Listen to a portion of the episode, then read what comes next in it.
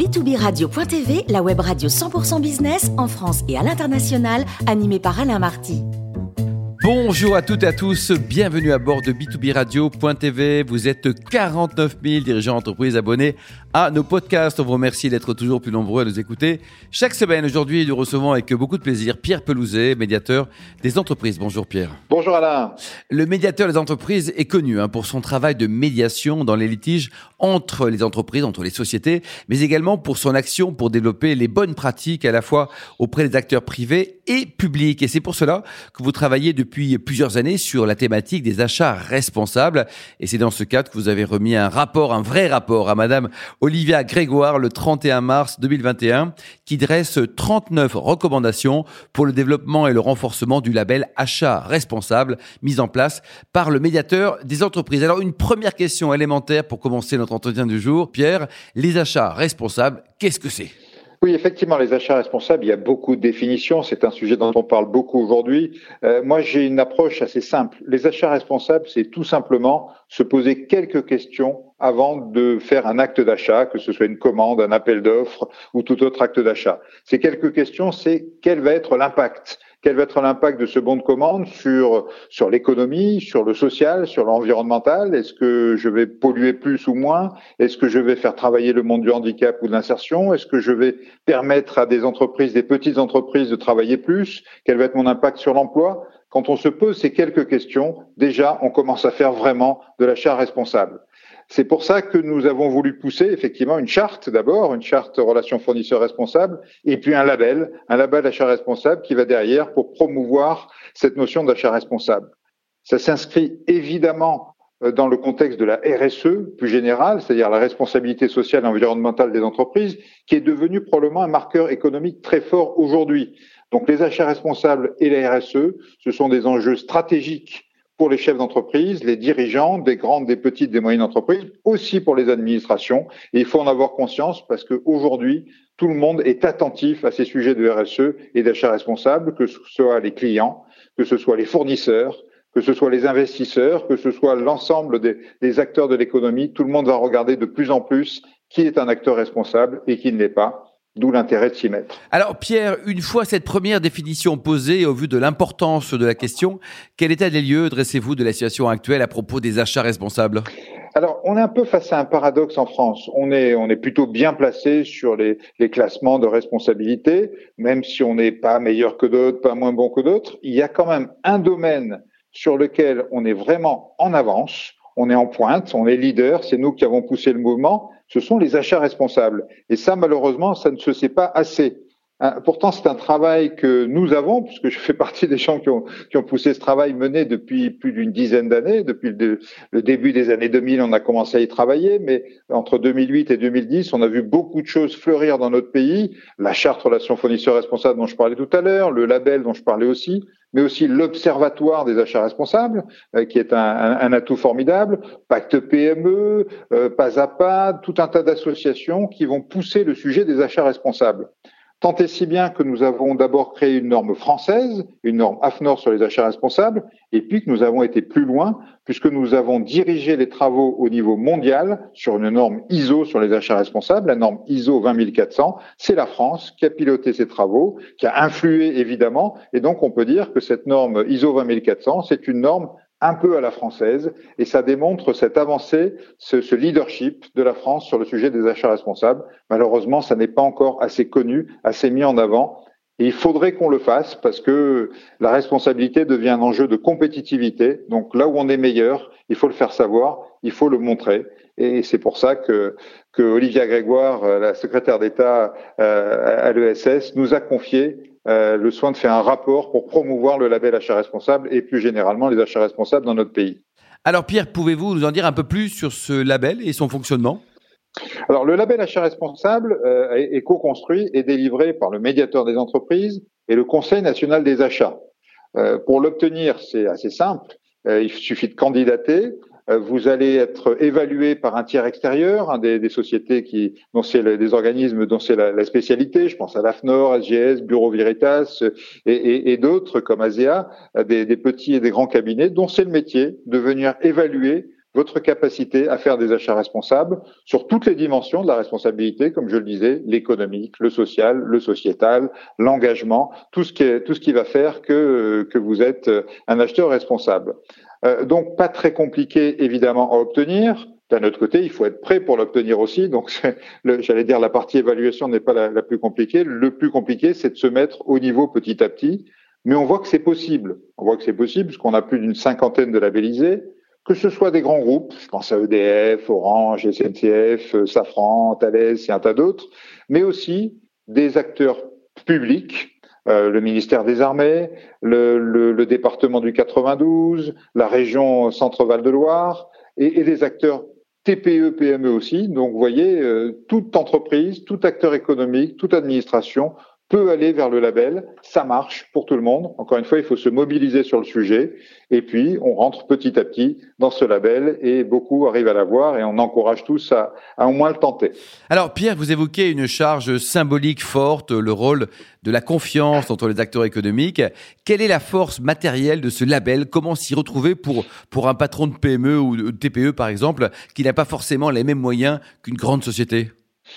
Alors, ce label euh, a une forte vitalité, c'est-à-dire qu'il se développe depuis 2012. On voit de plus en plus de gens qui y viennent, qui rentrent dans la charte et qui vont euh, progressivement vers le label, et, et parce qu'il y a une appétence. Il y a une appétence pour avoir un cadre de responsabilité autour de l'achat responsable.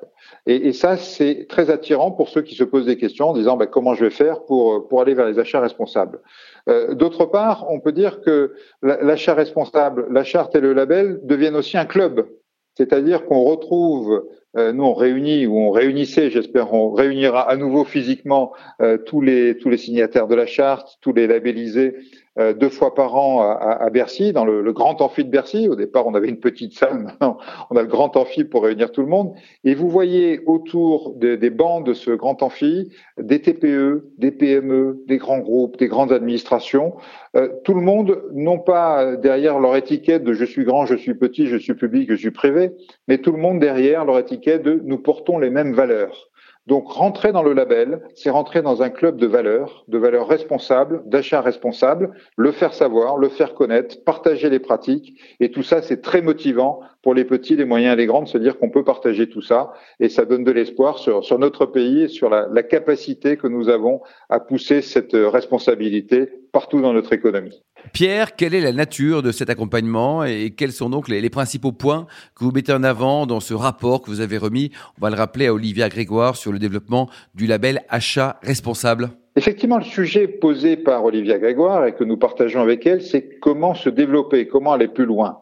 C'est bien d'avoir la charte, c'est bien d'avoir le label, c'est bien d'avoir une cinquantaine de labellisés qui représentent quand même plus de 120 milliards d'euros de dépenses. Donc on est déjà sur une masse colossale d'argent, euh, j'allais dire, dépensé de manière responsable. Mais ça n'est pas suffisant. Évidemment, on aimerait qu'il y ait beaucoup plus d'acteurs publics et privés qui s'y engagent. Donc ce, ce, rapport a fait un certain nombre de, de préconisations.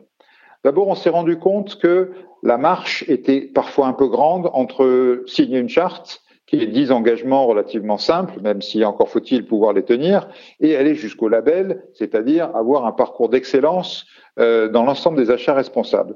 Et on s'est dit qu'on allait faire un, un, véritable parcours de progrès, c'est-à-dire d'abord rentrer par la charte, on va d'ailleurs réécrire la charte pour qu'elle devienne la porte d'entrée sur le parcours des, des achats responsables, mettre en place un outil de diagnostic, d'autodiagnostic, c'est-à-dire chaque entreprise, chaque administration, une fois qu'ils auront signé la charte, pourront se tester et voir les progrès qu'ils font au fur et à mesure, et puis aller vers le label qui va même être décliné en trois niveaux un niveau bronze, un niveau argent, un niveau or. On n'est pas très originaux, mais, mais je pense que ça parle à tout le monde, euh, qui vont permettre à chacun de, d'aborder le label. Et peut-être si on n'est pas parfait du premier coup, on aura le bronze et ça donnera un petit peu de motivation supplémentaire pour aller à l'argent et puis finir avec le, le Graal que sera le, le, le niveau or. Donc, première recommandation, créer ce parcours et nous allons travailler avec l'accord et le soutien de la ministre sur l'établissement de ce parcours à toutes ces étapes que nous allons dévoiler dans quelques mois.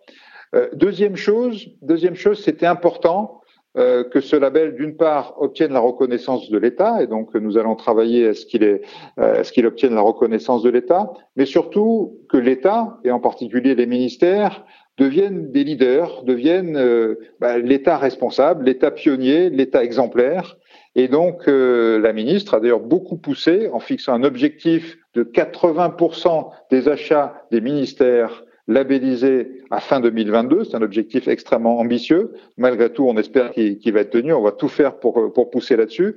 Et donc, nous voulons que l'État et puis le, public en général, hein, je vous rappelle qu'on a un ministère, une région, un, département déjà labellisé, euh, puissent être des, porteurs exemplaires de, cet achat et que progressivement, euh, ils tirent la problématique des achats responsables dans notre pays sans oublier bien sûr des mesures qui vont aller vers le privé.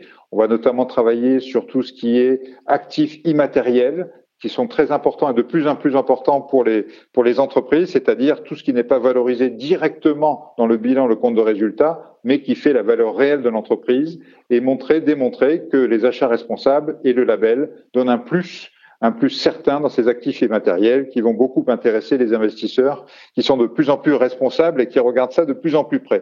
Donc vous voyez pas mal, il y a eu 39 propositions, je vous engage bien sûr à aller lire le rapport complet sur le site du médiateur des entreprises, mais vous voyez pas mal de pistes pour déployer ce label et, en faire quelque chose encore plus important dans notre pays dans les, mois et les années qui viennent. Alors Pierre, on peut supposer qu'une fois obtenu ce label, ce n'est pas un simple tampon sur un papier. Qu'est-ce que ça implique concrètement pour les entreprises ou les acteurs publics Effectivement, ça n'est pas juste un simple coup de tampon, ce serait trop bien ou, trop pas bien. D'ailleurs, le, but de ce label, c'est effectivement qu'il démontre un niveau d'exigence, mais pas non plus un niveau absolu d'exigence. Comme je le disais, c'est un parcours de progrès. C'est-à-dire, nous, ce que le label doit démontrer, c'est qu'il y a un engagement.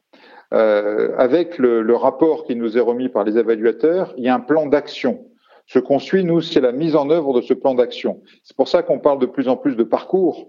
On rentre avec un niveau donné sur les achats responsables qui n'est forcément pas parfait. Personne n'est parfait au début. Et puis petit à petit, grâce au plan d'action, grâce aux échanges, je parlais de clubs de, partage tout à l'heure, il y a beaucoup de bonnes pratiques qui sont diffusées par ce club. Hein. Chacun travaille à compiler les bonnes pratiques et les diffuser. Donc grâce à ces échanges, grâce à ces bonnes pratiques, grâce à ce parcours et bientôt à l'outil d'autodiagnostic, on va progressivement amener les gens à progresser et à devenir de meilleur en meilleur. Donc oui, rentrer dans le label, ça veut dire je m'engage à rentrer dans un parcours. Ça ne veut pas dire je suis parfait, mais ça veut dire je vais tout faire pour petit à petit aller vers vers l'idéal, vers le Graal, vers les meilleures pratiques. Et c'est ça qu'on veut une communauté de gens qui s'engagent, qui progressent, qui sont en progrès continu. C'est ça que, que veut dire obtenir le label aujourd'hui. Alors Pierre, est-il envisageable également de retirer ce label à une entreprise qui ne tiendrait pas l'ensemble de ses engagements? Oui, c'est bien sûr, bien sûr. Euh, évidemment, c'est la chose qu'on n'aime pas faire. Euh, mais si au bout du bout, vous avez quelqu'un qui a obtenu le label avec un plan d'action et qui, euh, euh, mois après mois, année après année, puisque le label est donné pour trois ans, mais on a un point de revue sur le plan d'action tous les ans, ne tient pas du tout, ne suit pas du tout son plan d'action, bah, il, peut nous arriver au bout du bout, après avoir écrit, après avoir signalé tout ça, de, de retirer le label. Euh, encore une fois, c'est pas le but. Le but, c'est au contraire d'accompagner les gens dans leur euh, démarche de progrès, de les amener petit à petit à s'améliorer. Il y a des moments où on recule un peu. Ça peut arriver dans la vie de, on a, on maintenant depuis pas mal d'années. Certains, à certains moments, ont reculé un petit peu parce qu'il y a eu des changements d'organisation, parce qu'il y a eu une fusion, parce qu'il y a eu euh, un changement majeur dans, dans l'entreprise. C'est tout à fait compréhensible. On est là pour accompagner à ce que ce petit recul euh, n'aille pas trop loin et qu'au contraire, on reparte, on rebondisse vers de, de, meilleurs achats, des achats plus responsables. Donc oui, on peut le retirer, mais franchement, c'est pas l'objectif. L'objectif, c'est du progrès pour tout le monde. Vous évoquez un effet d'entraînement au niveau du ministère des Armées. Pouvez-vous détailler ce point? Est-ce qu'on observe un, fort effet d'entraînement au sein de l'écosystème des labellisés? On voit en effet une possibilité d'entraînement. Ça fait partie d'ailleurs des, propositions qu'on a faites à Olivier Gregor de promouvoir cet effet d'entraînement. Et le ministère des Armées est un très bon exemple. Euh, le ministère des Armées s'est engagé et a progressivement poussé la filière, parce qu'il y a toute une filière derrière le ministère des Armées, à, à rentrer dans, dans, les mêmes exigences d'achat responsable. Euh, ça n'est pas anodin si on voit des groupes comme Safran, des groupes comme Thales euh, ou, d'autres groupes comme Nexter ou, ou d'autres qui travaillent pour le ministère des Armées qui progressivement euh, sont venus au label. Mais ça va même plus loin, puisqu'aujourd'hui, on voit les entreprises de la FACIM. Je ne sais pas si vous connaissez la FACIM. Hein, c'est l'association des, fabricants de, tenues militaires, hein, de tout ce qui est textile et qui va aller vers le militaire ou vers la, police, la gendarmerie. Donc, ces entreprises se sont dit, tiens, nous aussi, on est dans cette filière. On a envie de démontrer notre, notre efficacité, notre responsabilité. Et donc, on voit maintenant euh, plusieurs entreprises de la FACIM, avec le support de cette euh, fédération, qui rentrent dans, dans le label. Donc, on voit derrière un labellisé, il y a souvent une filière. Et, nous, le but, c'est de travailler petit à petit avec toutes ces filières, que ce soit la filière bancaire, que ce soit la filière aéronautique, que ce soit la filière militaire qu'on vient d'évoquer ou d'autres, pour que l'ensemble des acteurs, petit à petit, d'une même filière, puissent rentrer dans le label. Et ça, ça va donner un effet démultiplicateur qui peut être colossal. Quelles sont maintenant les perspectives, Pierre, que vous dressez au niveau national, voire euh, européen pour ce label et l'ambition? La perspective, c'est d'abord euh, d'imposer ou de poser le, label achat responsable comme un standard, une référence française en la matière, comme on le disait en, début de, de, nos échanges. Euh, il faut que la France montre ce qu'elle est vraiment, c'est-à-dire un leader dans les achats responsables, un leader dans la création d'outils, mais un leader aussi dans la mise en œuvre de ces outils, dont ce label. Mais on veut aller plus loin. Euh, comme je le disais, cette norme s'appuie notamment sur ce label, pardon, s'appuie notamment sur la norme ISO 20400, une norme mondiale. Donc, on pense qu'on peut porter ce label et cette norme partout en Europe. Euh, je vous rappelle qu'en début d'année prochaine, la France sera présidente du Conseil des ministres de l'Union européenne, et donc ce sera l'occasion de porter ce label, ces outils, les achats responsables au niveau européen. Et encore une fois, si, si, cette force française peut devenir une force européenne, ben c'est tant mieux pour toutes nos économies. Si vous deviez convaincre aujourd'hui un acteur économique de se lancer dans ce processus de labellisation, qu'est-ce que vous pourriez lui dire? Euh, Je lui dirais que aujourd'hui, le label est non seulement un outil de progrès économique, euh, mais il est aussi un outil de, de reconnaissance. Euh, donc, rentrer dans ce programme, c'est à la fois se dire je vais démontrer à l'extérieur que je suis quelqu'un de responsable, mais aussi le démontrer à l'intérieur. Euh, le nombre de gens, d'acheteurs ou de, gens qui s'impliquent dans les achats, et je pense notamment aux jeunes qui disent moi, je ne pourrais pas travailler pour une entreprise ou une administration qui ne porte pas les mêmes valeurs que moi, euh, grandit tous les jours. Donc, euh, avoir ce label, c'est démontrer en externe et en interne qu'on est sur une voie de progrès vers la responsabilité, en particulier sur ce levier majeur quand on voit les milliards d'euros qui sont dépensés euh, tous les ans ou les centaines de milliards d'euros qui sont dépensés tous les ans sur un levier majeur de la responsabilité. Donc faites-le pour les autres, mais faites-le aussi pour vous, pour vos équipes, pour la mobilisation des équipes, pour aussi vos investisseurs. Hein, je parlais d'extra-financiers tout à l'heure. Je pense que ça va vous donner plein de clés envers vos clients, envers vos fournisseurs, envers vos équipes, envers vos investisseurs, euh, pour finalement faire quelque chose qui souvent sont des valeurs déjà partagées par les chefs d'entreprise. Donc, autant qu'ils poussent toutes leurs équipes à aller vers ces valeurs et qu'on ait de plus en plus de signataires de la charte, puis de labellisés. En tout cas, c'est le, tout le souhait que j'exprime ce matin. Merci beaucoup, Pierre Pelouzet, pour ce billet d'humeur. Je rappelle que vous êtes médiateur des entreprises. On aura le plaisir de vous retrouver régulièrement à bord de b2b radio.tv. Je vous donne rendez-vous lundi prochain.